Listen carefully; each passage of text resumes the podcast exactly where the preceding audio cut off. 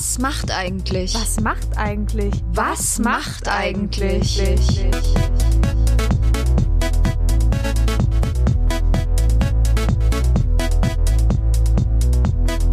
Das ist ein Mitvergnügen-Podcast von den Mitvergnügen Allstars. Maxi. Und Lisa. Wir holen unser Nokia 3210 aus der Schublade und rufen die Stars und Sternchen von früher an.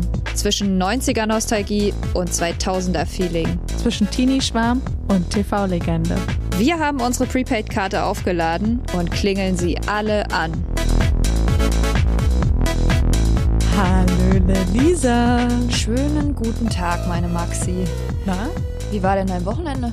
Ach, Lisa, wunderbar. Herzlichen Dank, dass du nachfragst. Wie war es denn bei dir? Hast du wieder einen kleinen Ausflug gemacht? Ich war natürlich mal wieder mit dem Wagen unterwegs. Natürlich. Hab ja eine große Vorliebe für alte Autos. Die wiederum, Maxi, hat mich dieses Wochenende zu meiner anderen großen Leidenschaft Ja, gebracht. was denn? Na, ich habe mal wieder eine CD eingelegt und hatte nicht so viel Auswahl, weil so viel habe ich mir nicht aufgehoben. Mhm. Aber das DSDS All-Stars Album wurde mal wieder eingelegt. Gebrannt oder äh, noch original? Original noch, ist zwar schon ein bisschen öfter abgespielt, aber die läuft noch. Und ja, es ist ja meine und auch deine, würde ich sagen, Mhm. große Leidenschaft. Die erste Staffel DSDS. Denn Lisa, wir haben ja einen Traum auch. We have a dream. Wir wollen eigentlich mal mit allen aus Staffel 1 sprechen, oder? Mal eine Sonderstaffel, Mhm. was macht eigentlich und alle All-Stars nochmal ranholen. Ich weiß ja auch, dass du auch der wirklich der größte Daniel Kübelbock-Fan bist, den es, glaube ich, gibt. Ey, ich war so krasser Daniel-Fan. Du musst wirklich Fotos von mir sehen aus dieser Zeit. Es ist einfach nur mehr als unangenehm. Und die werden wir auch nicht hier für Instagram wirklich, diese Fotos sind mir so peinlich, die werde ich nicht rausholen. Auf gar keinen Fall, wirklich nicht. Die zeige ich niemandem. Im Tresor sind die. Ich hatte die Brille wie Daniel. Ich hatte eine Zahnspange. Mhm. Ich hatte ähm, mir dann auch so Strähnchen wie er hatte gefärbt. So rote. Und dann hatte ich auch diese Stulpen, diese karierten und diese karierten Socken. Ja, Ey, wirklich alles. Dann immer so hier Schlips auf dem T-Shirt. Hast du nicht wirklich getragen? Natürlich. Sag mal, Ey, das war so los? schlimm. Ich erinnere mich auch gerade, dass einer aus meiner Klasse mal zu Fasching, als Daniel gekommen ist, aber der hatte sich äh, das ganze Kostüm aus Papier gebastelt. Oh nein! Doch, der hatte sich die, Dun die, die Haare von Daniel als Perücke aus Papier gemacht, eine Nein. Brille aus Papier. Oh Mann, Mann, ja. you drive me crazy. oh Mann, wie ist schön. Aber ich war trotzdem parallel auch krassester Fan von Alex, muss ich sagen. Mein ganzes Zimmer Alex K., war ein Alex. K. mit Alex K-Postern. Also ich muss ja sagen, ich war ja immer Team Juliette, aber war schon in Ordnung mit äh, Alex Klavs. Also Take Me Tonight ist bis heute auch einfach ein grandioser Song. Ja. Warum aber auch? Weil unser Dieter den geschrieben hat, ne? Ja, Mann, alles an dieser Staffel einfach nur legendär. Man Mhm. kennt noch jeden Kandidaten, jede Kandidatin, wo wir uns, glaube ich, beide drauf einigen können. Unsere Grazia. Grazia. Mhm. Netti Grazia. Ja. Oh, der Zusammenbruch, als Daniel erfahren hat, dass sie rausfliegt. Auch Michelle Hunziger und Carsten Spengemann. Oh ja, ganz tolles Moderationsduo. Also eigentlich eins der besten, finde ich. Für mich auch immer noch wirklich eine der hübschesten Frauen ever. Michelle Hunziger ist doch ein Hammer. Ja, und die zusammen, also Hallöle. Die Und- standen doch auch immer in diesem Studio auf diesen Balustraden, weißt du das noch? Oh, das, das Studio auch und das Intro mit diesem Männchen, was die Arme so Ja, hochreißt. Oh, nur geil. Aber was ich auch nochmal gedacht habe, die Jury ist ja, auch legendär. Ähm, Stimmt, da die waren ja gar nicht so bekannt, außer Dieter Das Bohlen. waren vier. Dieter Bohlen, Plattenboss, Thomas To Stein Thomas Stein, ja, so hieß der. Thomas Bug. mit der kleinen Brille. Mhm. Und Das und wer war der Radiomoderator, glaube ich, oder so. Also er hatte auf jeden Fall auch ganz viel Ahnung, wenn es um Musik ging. Und wer war die Frau? Wer, weißt du Naja, das noch? Maxi, also da bin ich ja Was jetzt ein denn? bisschen enttäuscht. Shauna Fraser natürlich. na Und klar. dann mal so kleine Zöpfchen geflochten. Ich hatte doch so. immer Augen für Dieter Bohlen. Ja, klar. ja, aber ich weiß nicht, irgendwie, ich meine, das ist alles nicht so einfach, daran zu kommen, ne? Mal an so DSDS-Leute. Ach Die so, du meinst, dass wir die hier mal ans Telefon bekommen? Nee, das ist nicht so einfach. Ja, ich, also eine Idee habe ich am Wochenende gehabt. ja, Die okay. ist ein bisschen dämlich. Naja, sag. Ich habe ja noch sämtliches Fanmaterial zu Hause. Mhm. Und ich habe ja natürlich jede Woche für Daniel angerufen. Ja, das glaube ich dir sofort. Ich habe ja für Juliette im Finale auf jeden Fall angerufen, das Ja. weiß ich noch. Also die haben einen richtigen Reibach mit mir gemacht. Ich glaube, man konnte auch ein Auto gewinnen. Ich glaube, ein Smart Roadster oder so. Das passt auch Ah so ja, perfekt. Sehr gut. Und irgendwo habe ich 100 Pro noch diese Hotline-Nummer stehen von Oh. Daniel.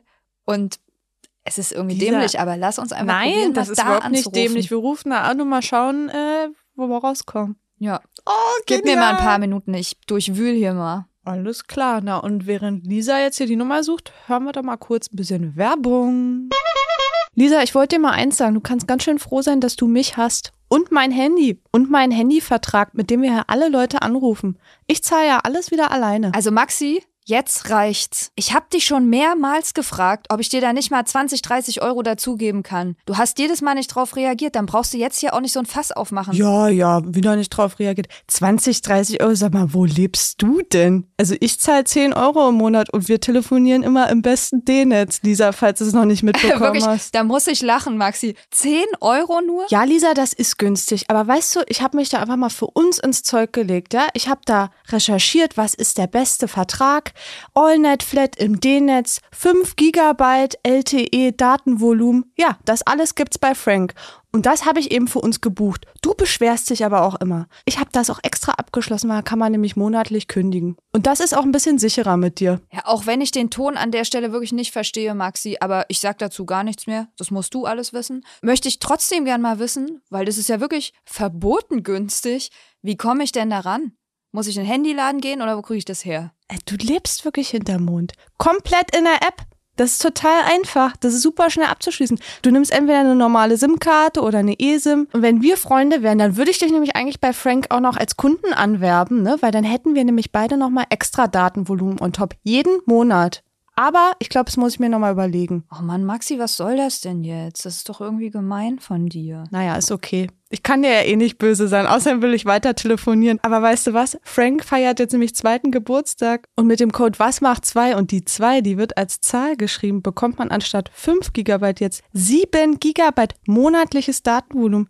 Lass dir das mal auf der Zunge zergehen. Na Maxi, dann sei doch mal so lieb und pack mir den Link und auch den Code, den du eben genannt hast, was macht zwei, nochmal in die Show Notes und dann werde ich das direkt abschließen. Dann können wir nämlich auch mal mit meinem Telefon hier sprechen. Na gut, das mache ich für dich und für alle, die hier vielleicht zuhören. Ich würde mal sagen, Werbung, Ende. Sag mal, Lisa, wo hast du denn dieses tolle DSDS-T-Shirt her? Das kenne ich ja noch gar Das nicht. lag auch noch mit in meinem Fankarton. Ich dachte, ich zieh's jetzt mal an. Vielleicht bringt's Glück. Die Nummer habe ich nämlich gefunden. Okay, sofort wählen und Daumen drücken. Ich bin so gespannt, wer daran geht.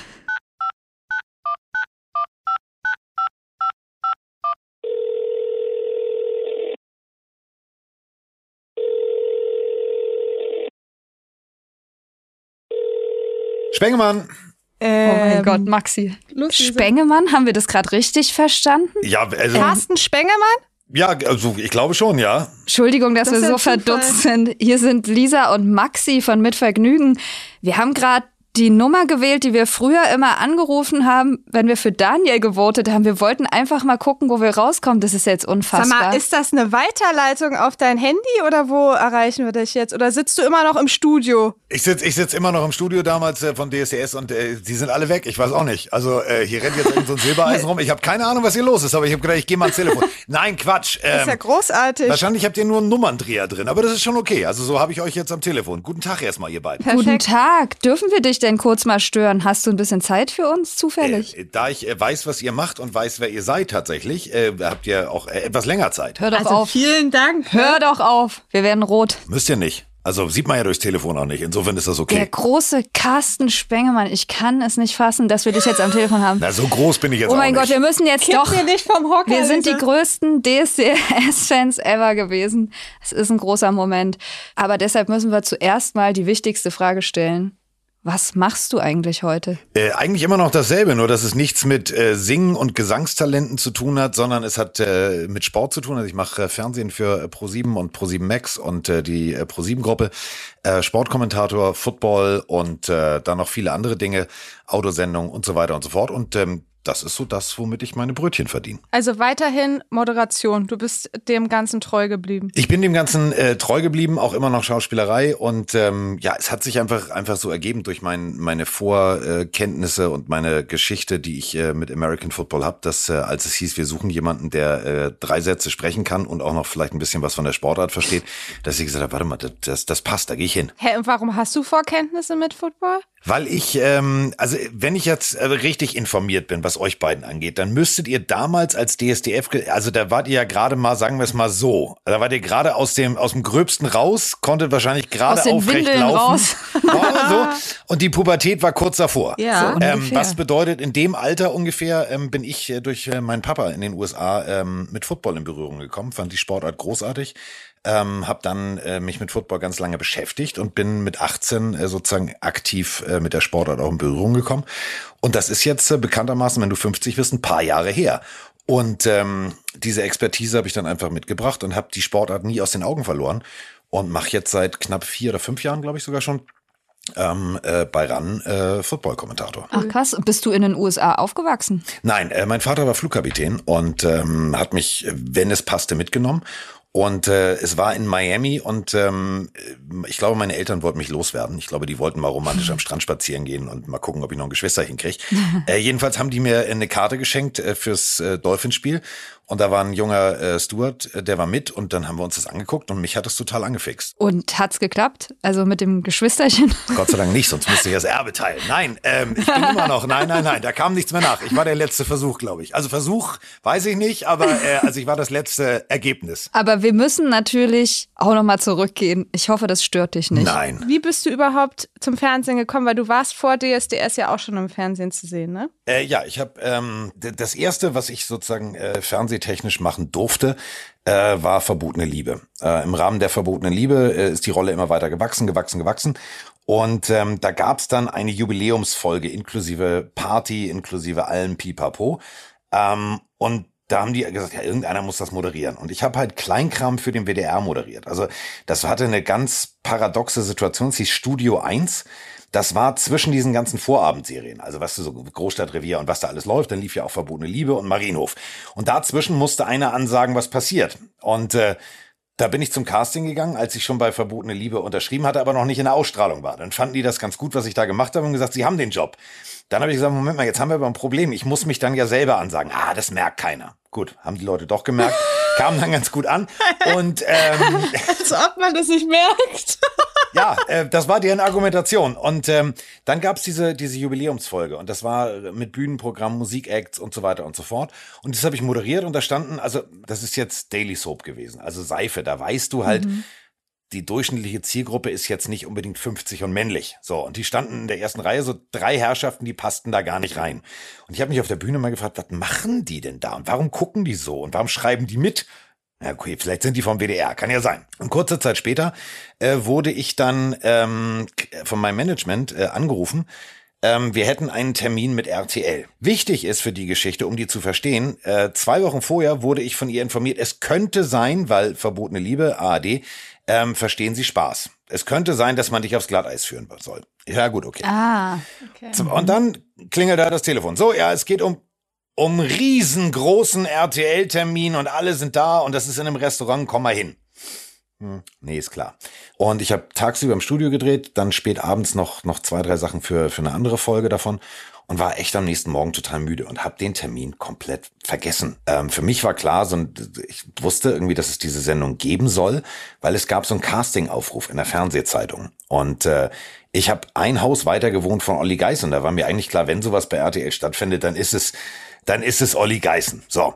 den müssen wir auch nochmal Da, anrufen. äh, da, da bin ich ganz großer Fan. Ich habe jede Chartshow geguckt. Saßt du schon mal auf dem Sofa von Olli Geis? Olli ist mega. Nee, äh, leider nicht. Leider nicht. Obwohl doch, doch. Also ich meine das Chartshow-Sofa, nicht ein privates. Bei DSDS, ich glaube tatsächlich ja. Aber nein, Olli, äh, kennt, wir kennen uns auch aus Hamburg, also von, von früher. Im Beethovenpark haben wir halt sozusagen äh, Tür an Tür gewohnt. Ah ja, okay. Mir war eigentlich klar, sobald diese, also RTL-Musiksendung, das macht, das macht Olli. So. Und dann äh, dachte ich so, ne, komm, also das kann doch nur versteckte Kamera sein. Und ich hatte es wirklich komplett vergessen. Ich hatte einen riesengroßen Hund und war mit dem Hund im Wald. Und es hat geregnet, ich sah aus wie Sau und äh, dann klingelt das Telefon. Wo bist denn du? Bin ich da hingefahren und habe wirklich die erste halbe Stunde gedacht, das ist versteckte Kamera, bis dann aufgeklärt wurde, es ist nicht versteckte Kamera. Und dann haben wir uns über die Sendung unterhalten und ich habe immer nur gedacht, so, das muss aber, das können die nicht ernst meinen. Also ich habe so ein Kleinkram, ich habe Fernsehsendungen angesagt. Wir reden jetzt von einer, von einer Samstagabendsendung, schaltet einen Gang runter. Dann wurde mir gesagt, halt mit äh, Michelle Hunzinger, da habe ich mir gedacht, cool, super, Frau von Eros Ramazzotti zum damaligen Zeitpunkt kenne ich. Ähm, Weiß ich, die ist auch, ist auch hübsch, unterhaltsam, witzig. Und habe mir gedacht, so, ja, okay, ja, so. Und dann habe ich gesagt, ich mach's gerne. Und dann bin ich nach Italien geflogen, haben uns kennengelernt, das hat auch gleich funktioniert und dann ging's los. Also das ist sozusagen der Werdegang von Verbotene Liebe, Mark Roloff, bis hin zu DSDS, schönen guten Abend, hallo und herzlich willkommen. Witzig. Und wie, das will ich noch mal wissen, wie war denn dann dein Ausstieg? Bist dann ausgestiegen bei Verbotene Liebe? Wie, wie sah der aus? Das ist doch meistens dramatisch in der Serie. Der war, der war mehr als dramatisch. Der war, der war, also, pass auf, der, also es war ja so, ich wollte sowieso aufhören. Ähm, hatte einfach was damit zu tun, für mich war die Geschichte irgendwie auserzählt. Also äh, der Personenschützer, der auf die Adligen aufpasst, wo sich dann natürlich Liebe involviert und bla bla bla. Ich habe irgendwann gedacht, so, also in wen soll er sich jetzt noch verlieben? Jetzt ist irgendwann mal durch. So. Sondern war eigentlich der Ausstieg so zwei, drei Monate später angedacht. Jetzt ist ja aber beides produziert worden. Das eine war zwar AD und das andere war zwar RTL, aber beides ist produziert worden von Grundy. Das eine war Grundy Light und das andere war Grundy Ufer. So. Und dann mhm. haben die mhm. da hin und her gechinscht und äh, ja, dann muss er halt früher irgendwie aussteigen und ja, der fährt. Ich habe gesagt, nie wegfahren finde ich doof. Wenn, dann will ich so richtig tot. Ja, warum? Mhm. Ich sage, ja, weil also wenn du mit Rambazamba einsteigst, musst du mit Rambazamba auch raus. Und dann haben wir tatsächlich, ähm, ich hatte zu dem Zeitpunkt sehr, sehr tolle Kollegen. Ähm, Patrick Fichte zum Beispiel, der auch noch ganz viel so ZDF-Filme gerade macht und so ist ein ganz, ganz toller Mensch, aber auch äh, toller Schauspieler. Und wir hatten dann einfach eine Idee und dann haben wir uns mit den Autoren hingesetzt und die fanden die Idee nicht gut. Und äh, wir fanden aber die Idee super und dann haben die aber eine andere Idee gehabt, die wir dann auch super fanden. Und dann war es halt, wir beide sozusagen sind ja in dieselbe Frau verliebt und der eine will den anderen retten und beide fallen in den Tod. Punkt. So. Und dann waren wir beide tot. Wow. Mensch. PR-Stand. Absoluter PR-Stand. Also nicht wie Jeanette Biedermann ins Kloster gegangen. Lustig, nicht, aber guck mal, dieses Kloster gehen, das hatten wir tatsächlich auch. Also äh, die, die, die erste Frau, in die ich mich sozusagen bei verbotene Liebe ver äh, verliebt habe, als Figur, die ist auch ins Kloster gegangen. Das war damals, glaube ich, ganz hip, dass alle ins Kloster gehen. Ja, das, also ich habe verbotene Liebe nur ab und zu geguckt. Ich war eher, ich habe 18.25 Uhr Marienhof da erinnere ich mich noch. Und dann GZSZ war mein Ding, aber ich meine, das hat sich ja auch alles immer wieder wiederholt. Immer ist irgendjemand im Rollstuhl irgendwann gelandet oder ins Kloster gegangen oder abgefackelt, abgebrannt. Scheiße, ihr macht gerade die Kurzzusammenfassung der verbotenen Liebe. Also tatsächlich, es gab jemanden, also mein Bruder saß kurzzeitig mal im Rollstuhl und konnte dann plötzlich wieder gehen. Ja, ich, hab ich hatte erst einen Bruder, ich hatte erst einen Bruder, den äh, man auch äh, noch heute kennt, der hat noch ganz lange bei jetzt bei äh, GZSZ mitgespielt, Clemens Löhr auch wirklich einer der Kollegen, als der gegangen ist, der ist nicht äh, gestorben, sondern der ist mit dem Taxi weggefahren. da hatte ich wirklich Tränen in den Augen, weil das war mit ihm mega tolles Arbeiten. Dann kam plötzlich noch ein neuer Bruder dazu. So, wo der herkam, weiß ich nicht. Ach, der verschollene Zwillingsbruder. Ja. Nein, der verschollene halb, frag mich nicht. Der war natürlich auch böse und der saß irgendwann wirklich im Rollstuhl. Natürlich. Sind immer die gleichen Stories. Ja. Also DSDS hat dich rausgezogen sozusagen. Es war eh schon geplant bei Verbotene Liebe und dann, also du bist dann nach Italien geflogen, hast du eben gesagt, zu ja. Michelle Hunziger. Zu Michelle und Eros nach Hause, oder? Nee, nee, nee, nee, nee. Wir sind, äh, wir sind mit, mit zwei, drei Leuten ähm, von RTL sind wir äh, nach Italien geflogen, zum, weil sie hat gerade da produziert, zu einem Gespräch und dann saßen wir halt, das war, war sehr, also war eine merkwürdige Atmosphäre. Wir haben halt bei einem Italiener gesessen, während Eros Ramazzotti aus den Boxen schalte, habe ich mit der Frau von Eros Ramazzotti gegessen, Nein. um sie kennenzulernen. Das hatte ein, ein sehr paradoxes, äh, also es war irgendwie komisch, aber es war total schön und äh, Sie hat äh, ähnlich viel gelacht wie ihr. Ich habe gelacht. Wir hatten sehr viel Spaß und äh, haben dann festgestellt, ja, dann machen wir jetzt mal zusammen eine Sendung. Wie cool. Perfekt. Ey, wir haben das eben auch schon gesagt. Ich finde ja Michelle Hunziger auch immer noch so toll. Irgendwie ist sie so, also die wirkt immer so natürlich und witzig, damals bei DSDS und dann auch irgendwann bei Wetten das.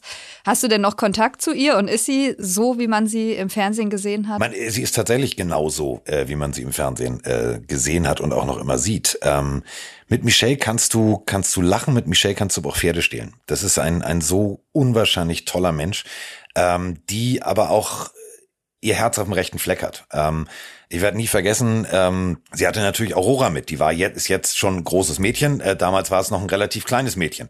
Und die rannte da rum. Und ähm, ich habe dann mit ihr gespielt und gemacht und getan. Wir sind da die Gänge rauf und runter gelaufen, weil Mama musste ja. gerade Interview geben. So, und das hat natürlich dann gewaltig zusammengeschweißt. Und es war tatsächlich wie so eine, wie so eine kleine Familie. Egal wer jetzt am Anfang in der Jury war, ob es jetzt äh, Shauna Fraser war oder Thomas Bug oder Thomas Stein. Es war tatsächlich immer so, alle haben an einem Strang gezogen. Und Michelle war halt immer so ein, so ein gute Laune-Keks. Die hat immer gelacht und immer, immer ausgestrahlt, dass sie, dass das alles super ist.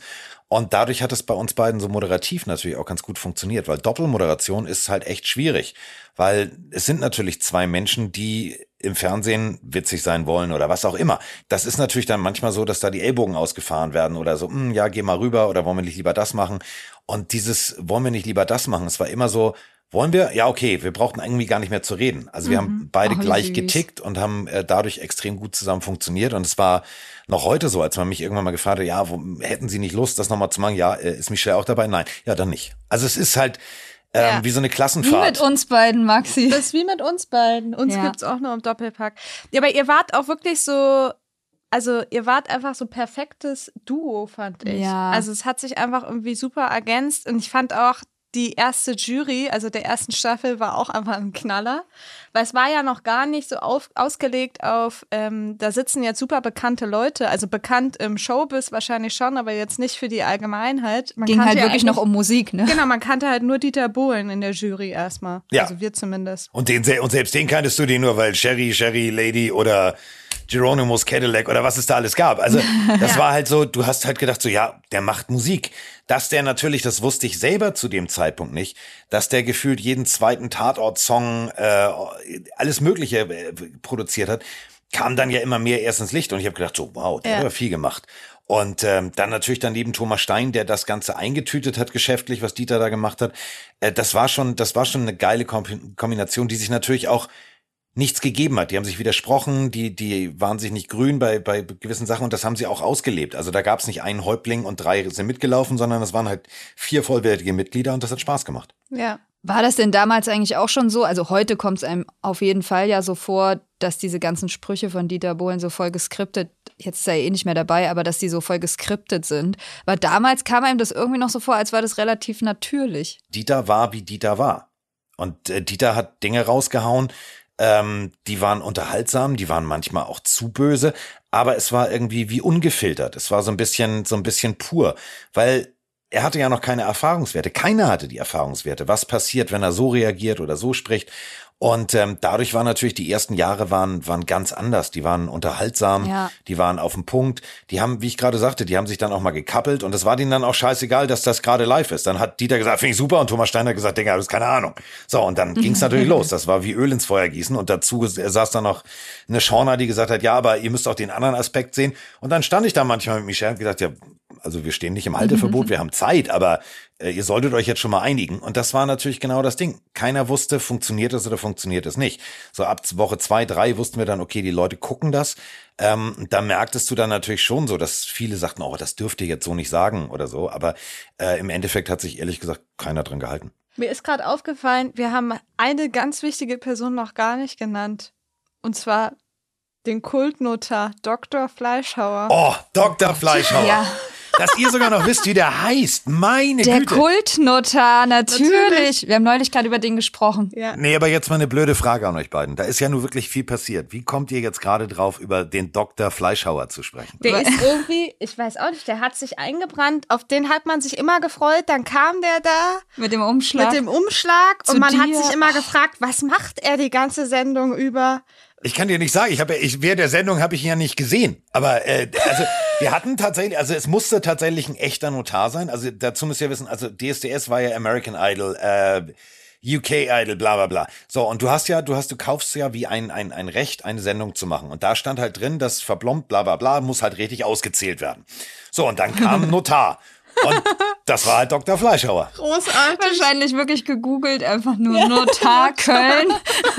Dr. Fleischhauer erschienen. Und ich glaube, auch Dr. Fleischhauer wusste zu dem Zeitpunkt nicht, okay, es guckt jetzt jeder zweite deutsche Haushalt zu, weil der war halt Notar. Aber er war, du, wenn man sich privat mit ihm unterhalten hat, war der total witzig. Aber vielleicht, es gibt ja so Menschen, die, wenn die rote Lampe da auf der Kamera an ist, die dann so mit dem Umschlag reinkommen und sagen, hm. Dann hatte er ja aber wirklich eine Funktion. Ja, der hatte eine echte Funktion. Das war jetzt nicht der Pförtner äh, vom Studiogelände, wo man gesagt hat, Diggi, du spielst jetzt mal kurz Notar. Der war echt. Wir wollen natürlich sofort wissen, wer dein Favorit von den äh, KandidatInnen war. Hast du Alex Klavs den Sieg gegönnt oder nicht? Sei ehrlich. Ähm, ich fand beide super. Ähm, ich fand natürlich Juliette irgendwie, fand ich für mich persönlich, wenn ich jetzt äh, als, als Fan hätte entscheiden müssen, hätte ich gesagt, das wäre meine Gewinnerin. Ich fand aber, so wie Alex das gemacht hat, wie er sich von Woche zu Woche gesteigert hat, damals äh, absolut zu Recht äh, Gewinner. Und auch was danach kam, seine Musical-Auftritte, natürlich Hamburg, ich wohne in Hamburg und Hamburg ist die Musical-Hauptstadt überhaupt. Ähm, ich glaube, er hat bis auf wahrscheinlich Mama Mia, weil es eine weibliche Hauptrolle ist, irgendwie jede Hauptrolle schon mal äh, bei Stage Musical gespielt und er fand sie, er, und ganz ehrlich, das war, das war mega. Das war absolut mega. Also egal, was er gemacht hat. Also er hat sich sehr, sehr gut weiterentwickelt gesanglich. Also ich muss ganz ehrlich sagen, er hat aus seinem Sieg das Beste draus gemacht. Ja, für uns war ja, also vor allem für Maxi. Also es gibt, vergeht keine Feier, bei der Maxi nicht den großen Juliette Schoppmann Big Spender Auftritt ja. nachahmt. So, und jetzt seht ihr, jetzt ist es schade. Es ist ein Podcast ohne Bild. Stellt euch jetzt, also, stellt euch jetzt einfach mal vor, also auf dem Stuhl, so eine Tonbewegung. Jetzt bin ich gespannt. Jetzt, äh, also. Du, ich habe Videos du, davon von vor drei Wochen. Du, kann ich gerne mal rüberschicken. Doch, du bist 50. Wenn du 60 wirst, lädst du uns ein, dann kommen wir vorbei und dann siehst du es einfach mal in live. Du, äh, ich werde dieses Jahr noch 50, also ähm, Nein! jetzt hast so, du dich leider so weit aus dem Fenster gelehnt, das wird super. Zu dem Zeitpunkt sind wir gerade mit unserem Live-Podcast auf Tour. Äh, und das bedeutet, ähm, du bist da herzlich eingeladen auf der Bühne. Okay. Äh, das heißt, äh, mit Vergnügen kannst du dann bei der Pille für den Mann, so heißt der Podcast, kannst du dann äh, in einem Football-Podcast kurz mal äh, Juliette Schopmann geben. Den Big Spender. Ja, das, das wird überhaupt super. kein Problem. Also das ist auf jeden Fall unser Highlight-Auftritt natürlich gewesen. Und da, also dein absoluter Highlight-Auftritt. Ja. Ich hatte ein paar noch von Daniel. Was war denn, was ist bei dir im Kopf hängen geblieben, dein Lieblingsauftritt, Lieblingssong aus dieser ersten Staffel? Ganz klar Juliette mit Big Spender, weil Stimme und Performance halt zusammenpassten. Das darf man ja nicht vergessen. Die haben live gesungen. Das war jetzt ja. nicht äh, Halbplayback oder Vollplayback, das war live. Und ich glaube, wenn ich diese Performance, selbst damals, als ich noch echt ein sportliches Kerlchen war, wenn ich diese Performance hingelegt hätte, hätte ich nicht mal meinen Namen ohne zweimal zu schnaufen aussprechen können. äh, deswegen, äh, das war schon ganz, ganz große Kunst. Und natürlich Daniel Kühlberg hat zwei, drei Auftritte hingelegt, die waren, die waren toll, die waren toll. Ähm, es gab einen Auftritt von Daniel Kübelberg, da hatte er so eine, so eine Gesangserschwernis an der Seite, nämlich mit mir. Ich habe ja mit ihm ein Duett singen müssen, weil ich eine Wette verloren hatte. Ähm, Nein. Doch. Das weiß ich gar nicht mehr. Das weiß ich tatsächlich. Jetzt erwischst du uns. Ja. Wir wissen ja alles, aber das weiß ich auch nicht und mehr. Und was habt ihr gesungen? Äh, wir haben ähm, äh, Frank Sinatra und äh, Dean Martin gesungen. Ähm, das natürlich. war natürlich. Also wenn einer klingt wie äh, Dean Martin, dann äh, Daniel Kübelberg. Ähm, nein, es war. Wir haben mit Thomas Stein gewettet äh, und ich habe gesagt, pass auf, so und so. Und dann äh, haben wir die Wette verloren, Daniel und ich. Und ähm, dann hat er gesagt, so Wetteinsatz war ja, ich darf mir was aussuchen, ihr singt ein Duett. Dann habe ich gesagt, Alter, was ist jetzt Sonny und Cher oder was ist was ist was ist bei dir denn schiefgelaufen? dann kam er halt äh, Me and My Shadow und äh, das war das war das war schon spannend. Ich hoffe, es gibt's bei YouTube noch mal. Ich hoffe nicht.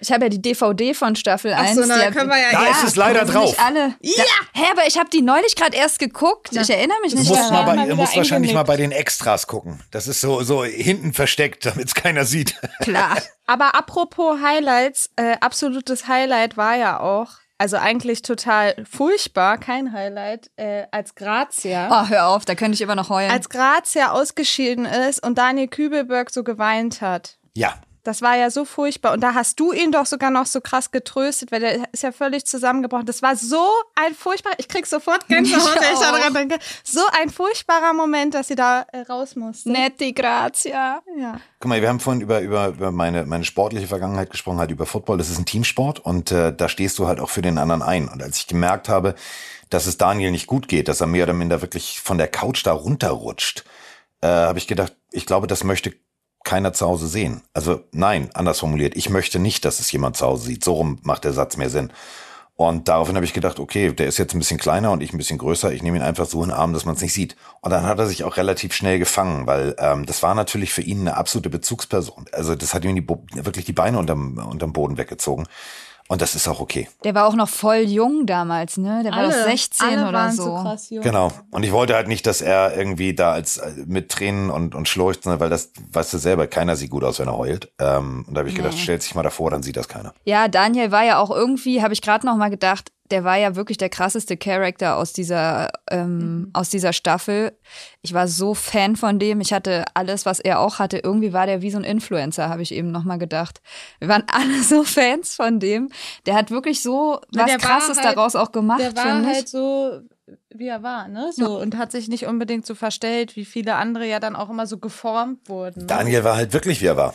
Also der war halt wirklich, wie er war und das war ihm auch salopp formuliert scheißegal, ob äh, ihn jemand mag oder nicht mag. Es ist natürlich, es ist, ihr habt das ganz richtig gesagt, die waren natürlich sehr jung, aber das, was Daniel ausgemacht hat in diesem ganzen Hype und deswegen glaube ich, dass er bis heute für mich der spannendste Charakter in diesem ganzen DSDS-Kosmos ist, von Staffel 1 bis heute, weil er der Einzige war, der gesagt hat, ich scheiß mich um nichts, ich mach das, worauf ich Bock hab.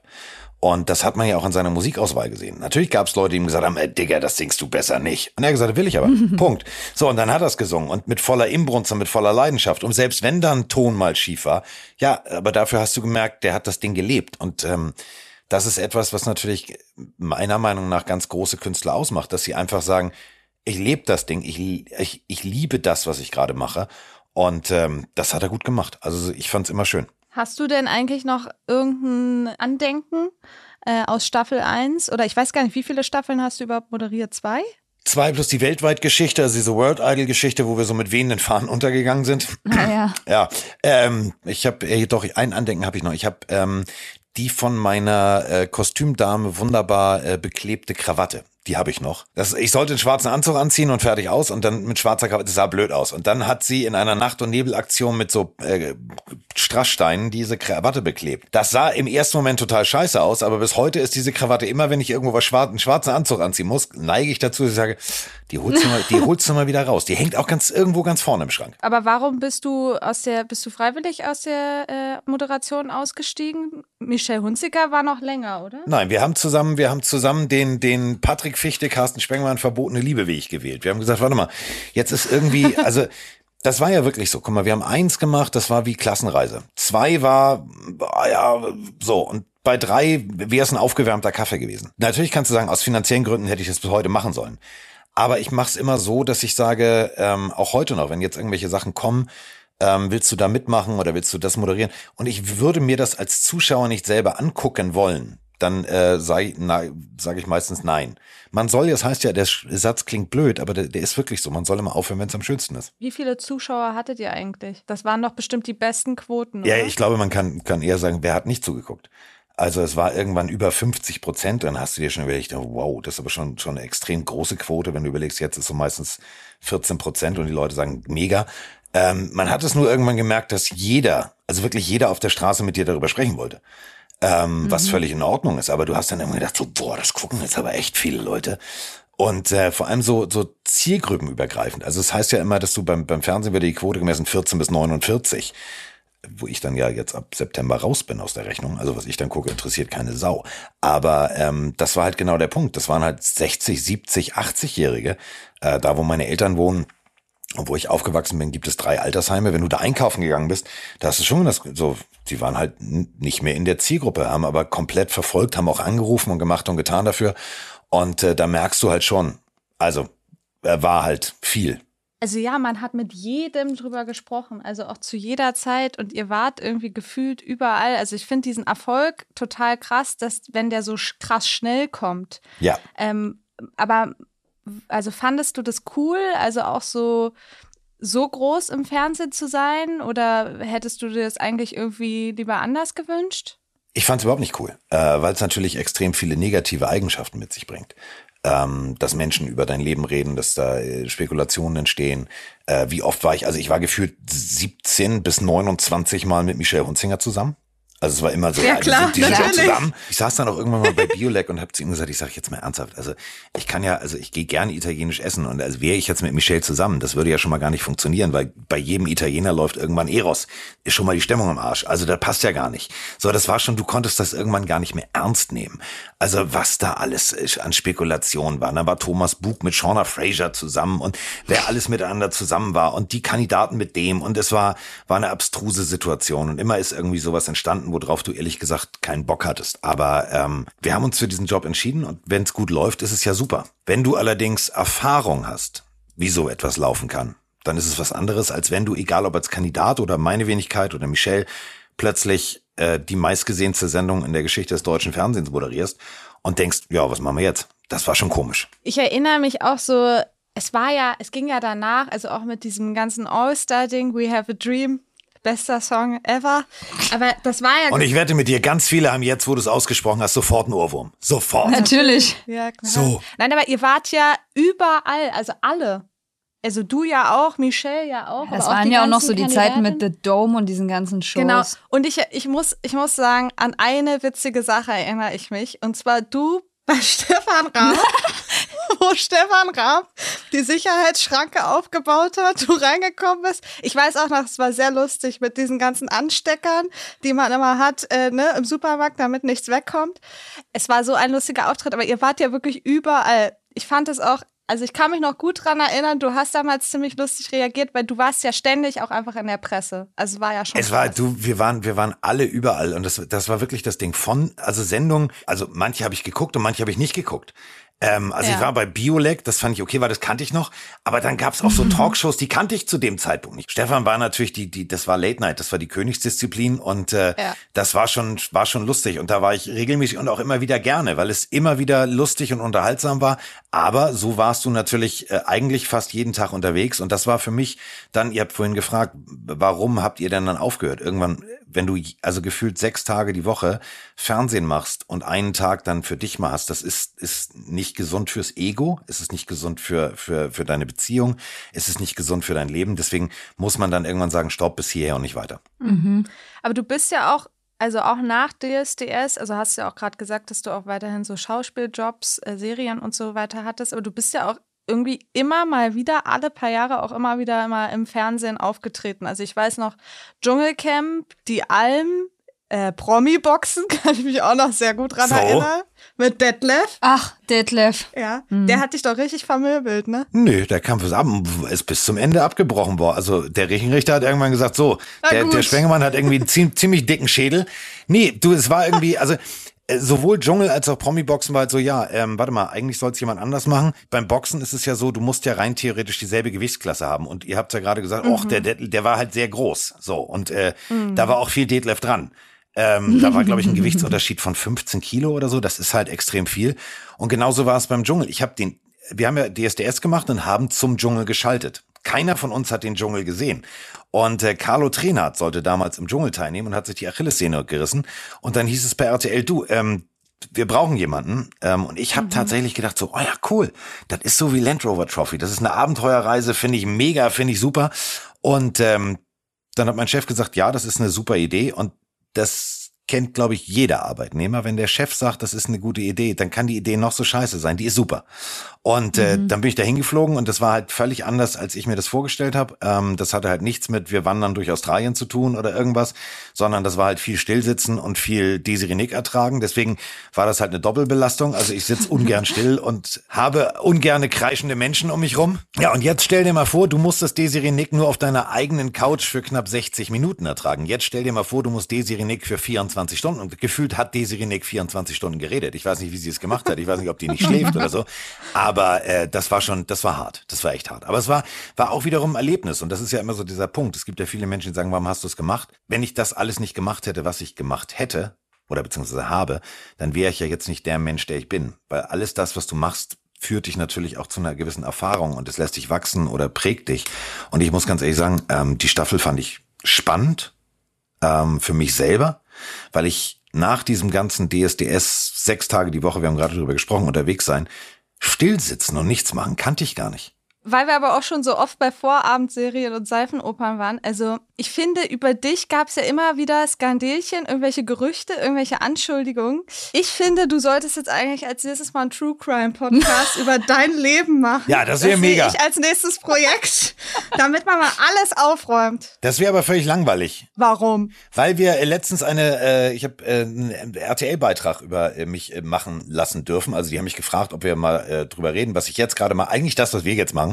Das war relativ schnell auserzählt. Also ähm, so gab äh, die das Ding, ja, irgendeine Frau sagt, ja, wir haben meinen Ring. Ja, nee, alles klar. Ich habe gesagt, ich habe ich nicht. So und äh, ich bin dann leider zu bockig erzogen worden, dass man äh, mir gesagt hat, wenn du etwas nicht warst, dann musst du dafür auch nicht die Schuld eingestehen. Im Endeffekt hat sich dann im Nachgang geklärt. Es ist ja aber trotzdem alles ein großes Thema gewesen. Und äh, man muss ganz ehrlich sagen, wenn es irgendjemand anderes getroffen hätte, der nicht im Fernsehen gewesen wäre, hätte es keine Sau interessiert.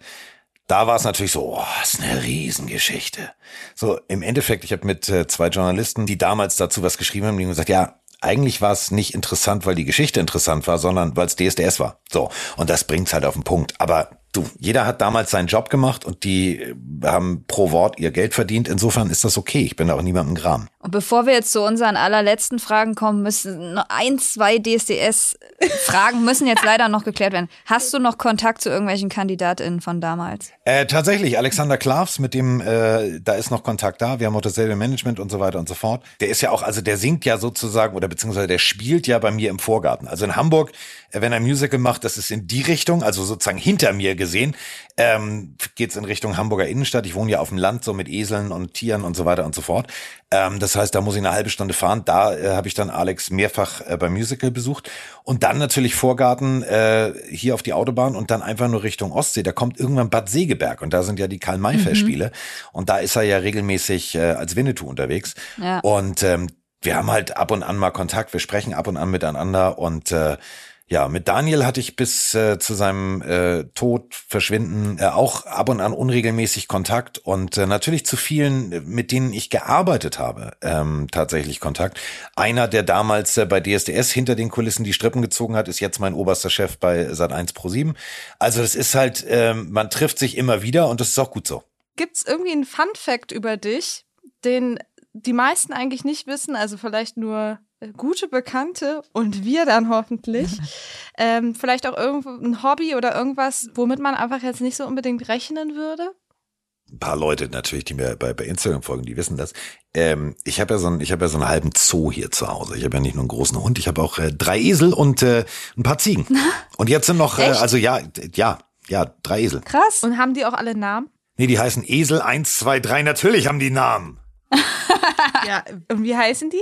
Napoleon ist sozusagen der jüngste. Nappi, äh, Nappi ist cool. Ist ein äh, dunkelbrauner, ähm, den ich immer äh, ab und an nenne ich ihn auch Roman. Also Roman ist mein einer Kollege vom Football, weil die sehr ähnlich gucken. Die gucken sehr ähnlich. Ah, ja. Also, äh, also mhm. der Napoleon und äh, Roman Motzkus, äh, mein Kollege hier von von Run Football, die haben doch eine gewisse Ähnlichkeit. Und äh, dann haben wir noch Linda. Linda ist äh, sehr alt, das ist die ganz alte Dame. Ähm, die ist schon leicht blind. Die kommt immer, wenn sie meine Stimme hört, kommt sie angelaufen und freut sich und ist ganz, ganz zauberhaft. Und äh, dann haben wir noch Josie, das ist die jüngere Dame und äh, die ist so ein bisschen der Spring ins Feld. Klingt ein bisschen wie äh, Tiger King. Carsten Spengemann, Esel King. Ja. ja, aber also äh, Tiger King, also weiß ich nicht, also Katzen und so, Großkatzen, Raubkatzen, äh, die gehören dahin, wo sie hingehören, nämlich entweder nach, nach Asien oder äh, nach Afrika. Ähm, bei den Eseln ist es halt so, die haben halt ein Riesengehege, die haben einen Riesenwald, wo wir spazieren gehen können. Und es ist natürlich toll, weißt du, da ist so ein Waldkindergarten dabei und das bedeutet, die Kinder lernen nicht nur die Natur kennen, sondern sie lernen auch Tiere kennen. Und das ist natürlich, finde ich, immer ganz, ganz wichtig, weil heutzutage, ich sehe es immer, wenn ich mit meinem Hund unterwegs bin, das ist ein Golden Doodle, also so eine Mischung aus äh, Königspudel mhm, und Golden Retriever, mhm. die sieht halt aus wie Fuchur aus der unendlichen Geschichte. Da kann man nur sagen, oh süß. Aber weißt du, wie oft du das hast, dass Mütter ihre Kinder hochreißen, sagen, oh Gott, da kommt ein Hund. So, und deswegen finde ich es halt cool, dass es hier wirklich die Möglichkeit gibt. Und deswegen unterstütze ich das auch gerne, dass äh, Kinder hier wirklich mit Natur und Tieren in Berührung kommen. Und das als Kindergarten, das ist super. Ey, Carsten, das war großartig. Vielen, vielen Dank, dass du dir die Zeit für uns genommen hast, wo wir hier so spontan durchgerufen haben. Du bist klasse. Danke dir. Vielen Dank für deine Zeit. Und vielleicht rufen wir auch bald nochmal an, wenn wir doch nochmal zu Alex vielleicht den Kontakt ja. brauchen, ja? Wir können es ja so machen. Ich kann ja Alex beim nächsten Treffen das Telefon hier geben und sagen, ja. wenn da, wenn da die Damen von mit ganz viel Vergnügen und Leidenschaft anrufen und da sind zwei Damen gleichzeitig am Telefon äh, und die stellen dir komische Fragen, dann beantworte sie einfach. Äh, wir sehen uns bei deinem 50. ne? Ich warte noch auf die Einladung. Du, du wirst lachen, denn äh, es ist ja jetzt tatsächlich Ende April machen, treten wir das erste Mal hier mit äh, der Pille für den Mann live auf, hier in Hamburg. An meinem Geburtstag sind wir tatsächlich, und äh, das wird für dich jetzt ganz schlimm, weil ich weiß ja, ihr sitzt ja in Berlin. Mein Kollege Motzkus sitzt in Berlin und ähm, wir werden, glaube ich, zum Anfang September in Berlin sein. Also solltest Maxi, du Urlaub nicht planen. Eigenes Grab geschoben. Anfang September, ähm, da kann ich nicht. Da habe ich ah, leider blöd, dass es Mitte Zeit. September ist. Ja.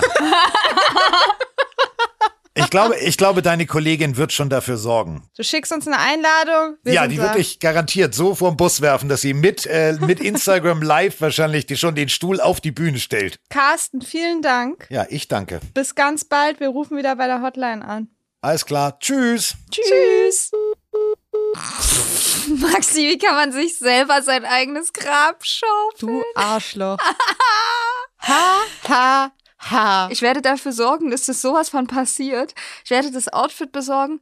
Und ich weiß bei dir halt, du wirst es machen. Du würdest das durchziehen. Naja, wenn er auch noch, also er hat ja gesagt, Juliette Schoppmann kommt auch noch, da kann man ja nicht Nein sagen. Stell dir das mal vor. Im Duo. hey, Big Spender. Wirklich, also das ist, das ist so ein Highlight. Aber was ist es bitte auch für ein Hammer, dass wir bei der Hotline anrufen von DSDS und Spengemann geht ran. Hat sich gelohnt, Lisa, dass du die eingespeichert hast. Aber ich muss auch sagen, wir haben doch wirklich noch mal ein paar Insights bekommen. Oh, ich fand es richtig schön, mal wieder in die alten DSDS-Zeiten zu schwelgen. Es hat wirklich richtig Spaß gemacht. Und ich muss sagen, ich finde irgendwie den Werdegang von Carsten Spengemann schon gaggig. Ja, auf jeden Fall.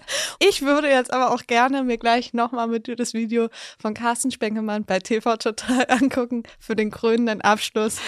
durch die, durch die Diebstahlschranke durch.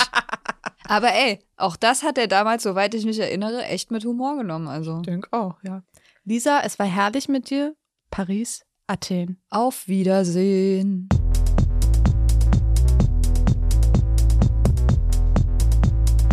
Was macht eigentlich? ist eine Produktion von Mit Vergnügen. Redaktion, Produktion, Catering und Herren Make-up self-made bei Lisa Golinski und Maxi Stumm. Schnitt und Mix Maximilian Frisch. Äh, und das Handy, mit dem wir die Stars anrufen, das gehört auch Maxi Stumm. Für jede positive Bewertung schenken wir euch einen feuchten Händedruck. Nee, echt jetzt? Da würden wir uns wirklich sehr drüber freuen. Und wenn ihr sowieso gerade dabei seid, dann schreibt doch auch direkt mal dazu, welchen Gast ihr euch hier nochmal wünschen würdet. Fanpost, Autogrammwünsche und Klingelstreiche ansonsten an podcast.mitvergnügen.com schicken. Tschüssi!